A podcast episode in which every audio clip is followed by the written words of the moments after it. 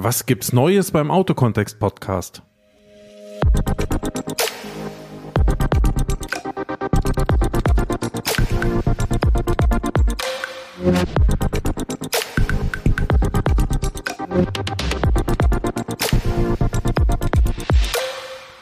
Ja, herzlich willkommen zurück hier beim Autokontext Podcast. Ich bin immer noch Derek Finke und ja, nach, ich glaube, fast sechs Monaten, nicht ganz, vielleicht fünf Monaten, gibt's mal wieder eine Folge beim Autokontext-Podcast. Ich war nicht untätig in der Zeit. Es ist auch einiges passiert, für mich beruflich, persönlich. Allerdings, ähm, wie das manchmal so ist, äh, die Zeit ist knapp und dann muss man echt Prioritäten setzen. Und so viel manchmal oder nicht nur manchmal, sondern eben doch über diesen Zeitraum auch der Podcast ein Stück weit hinten runter, weil andere Sachen einfach noch wichtiger waren. Und jetzt äh, habe ich aber gerade mal wieder so ein paar Minuten Zeit, auf Deutsch gesagt, habe mir also die Zeit genommen, ähm, ganz bewusst, um zu sagen, nee, jetzt machst du mal wieder eine Podcast-Folge. Und äh, aus dieser einen sind dann sogar schon drei geworden. Das heißt, diese hier, wo ich einfach nochmal kurz, äh, wenn du so willst, die Wasserstandsmeldung abgeben will, ey, ich bin, ich bin noch da, Schrägstrich, ich bin wieder da.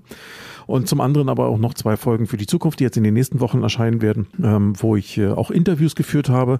Denn wie das so ist, ich war unterwegs, konnte also wieder den einen oder anderen besuchen und bei der Gelegenheit habe ich dann einfach mal ein Mikro vor die Nase gehalten und mit dem einen oder anderen dann eben ein kleines Gespräch geführt, was hoffentlich äh, auch einen Nutzen für euch hat, die ihr hoffentlich ja auch im Autohaus nach wie vor tätig seid und versucht, euren Job auch immer besser zu machen.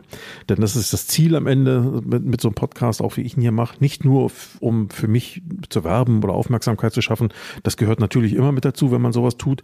Aber am Ende geht es auch darum, für euch, die ihr die Zuhörer seid, ja sowas wie Nutzen zu schaffen. Das heißt, euch auch einen Grund zu liefern, zu sagen, ja, das lohnt sich da mal reinzuhören, weil das ein oder andere an Idee, an Gedanke, an Inspiration, an Tipp, ja, kann ich gern mitnehmen und vielleicht für mich, für meinen Job oder für mein Unternehmen auch gebrauchen. Jetzt äh, habe ich ja in der Vergangenheit sehr viele Podcasts gemacht, wo ich eigentlich immer alleine unterwegs war. Ich glaube, ich habe in der, in der ganzen Zeit bislang zwei Interviews gehabt.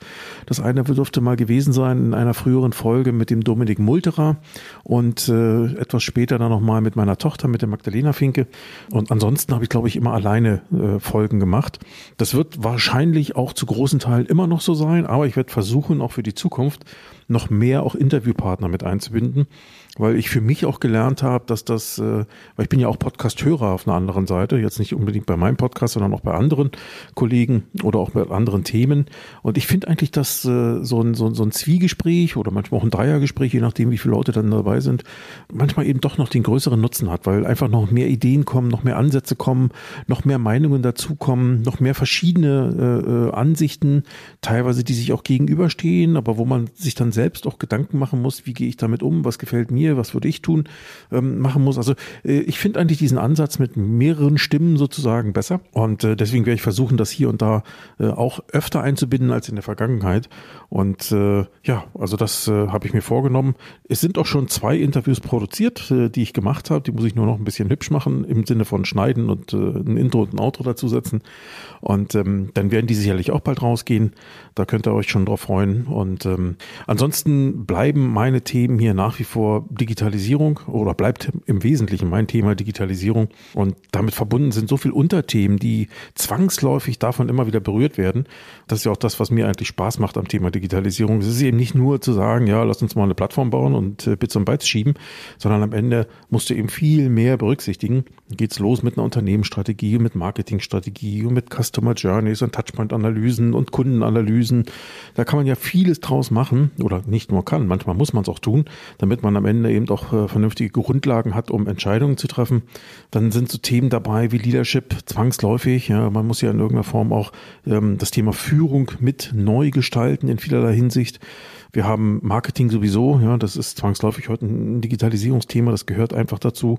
Und ja, und äh, ich glaube, ein ganz wesentlicher Punkt, da hat mich erst neulich in einem Post der Sascha Röwekamp draufgebracht, der das ganz gut reflektiert hatte in einem Video. Da ging es darum, dass äh, der, der Matthias Malmedy, den kennt der ein oder andere vielleicht auch von YouTube oder aus dem Fernsehen, ähm, der auch so Autotester und Autoblogger ist. Der hat ein Video gemacht auf YouTube, äh, ich glaube, wie ich am dollsten im Autohaus verarscht wurde, auf Deutsch gesagt. Das war, glaube ich, so mehr oder weniger der Titel.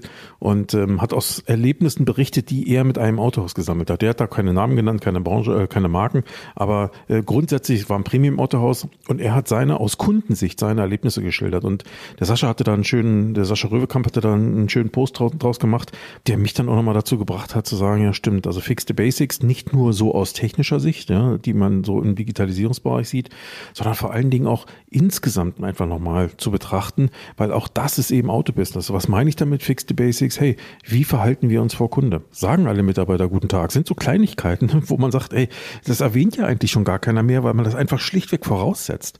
Aber wenn man sich die Realität ansieht, nicht nur im Autohaus, ja, fairerweise, sondern auch in manch anderen äh, Geschäften, dann ist das eben nicht so. Ja? Du kommst irgendwo hin, da wirst du nicht begrüßt oder mürrisch begrüßt. Ähm, oder du triffst auf Menschen, die dir vielleicht noch guten Tag sagen, aber über den, über, über den weiteren Tellerrand hinaus einfach schlichtweg nicht denken. Keine, keine weiteren Fragen stellen. Äh, was möchtest du hier? Wie kann ich dir helfen? Tralala. Also auch im Sinne des Kunden zu agieren. Auch das sind eben fixte Basics.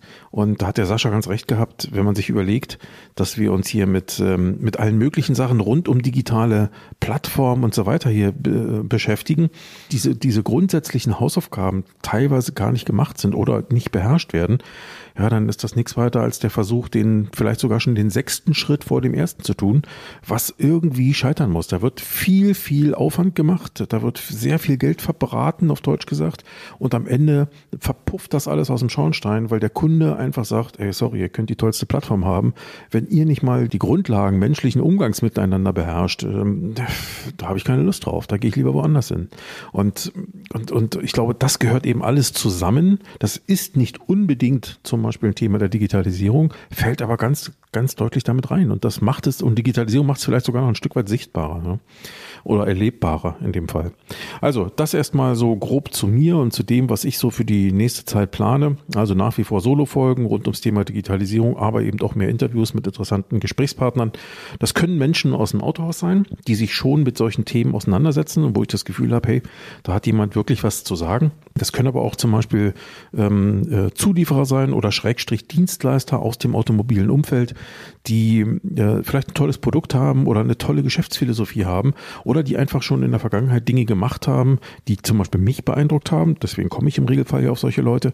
Und wo ich einfach der Ansicht bin, Mensch, das müssten eigentlich noch mehr Menschen wissen, dass es sowas gibt und sich zumindest mal damit auseinandersetzen, ob so etwas auch für sie selbst etwas wäre. Das ist also mehr oder weniger so der Antrieb, der mich da so ein bisschen äh, durch die Gegend schiebt und auf der Basis will ich das machen. So viel soll es für heute erstmal gewesen sein. Also vielleicht noch mit relativ wenig Nutzen oder Mehrwert ähm, in dem Fall. Aber ähm, freut euch drauf und ähm, ja, dann würde ich mich freuen, wenn ihr hier weiter dran bleibt und ich, äh, ach so, ein, vielleicht ein Hinweis noch. Es bleibt sicherlich erstmal bei einer gewissen Unregelmäßigkeit, was das Thema Podcasting betrifft. Ich bin seit 1.7. wieder selbstständig. Ich ja wieder auf, auf stehe sozusagen auf, wieder völlig auf eigenen Füßen. Und ähm, ja, da ist natürlich viel zu tun und äh, nicht nur Kundenakquise und Kunden finden, sondern eben auch schon das Eingebundensein in Projekte oder auch in Kundenprojekte beziehungsweise auch in Beratungsprojekte.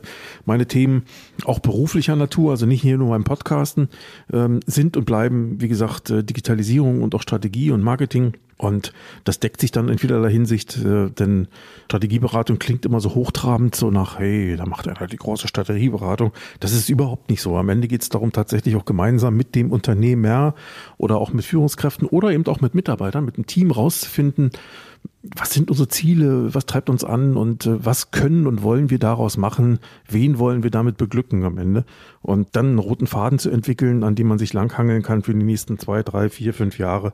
Äh, das ist so das Ziel und ja, da hänge ich schon ganz arg dran. Macht viel Spaß, ist auch sehr anstrengend, weil wie das so ist, Arbeit mit Menschen ist immer anstrengend. Ja. Geht ja nicht immer alles glatt und ist ja auch nicht immer alles einfach. Und ja, was das betrifft, hm, kennt ihr vielleicht selber, ne? Der eine oder andere hat ja auch mit Menschen zu tun, regelmäßig. Ist aber trotzdem eine schöne Sache und macht mir viel Spaß. In dem Sinne, erstmal vielen Dank für eure Aufmerksamkeit. Toll, dass ihr dabei wart. Und wir hören uns demnächst wieder. Danke, tschüss.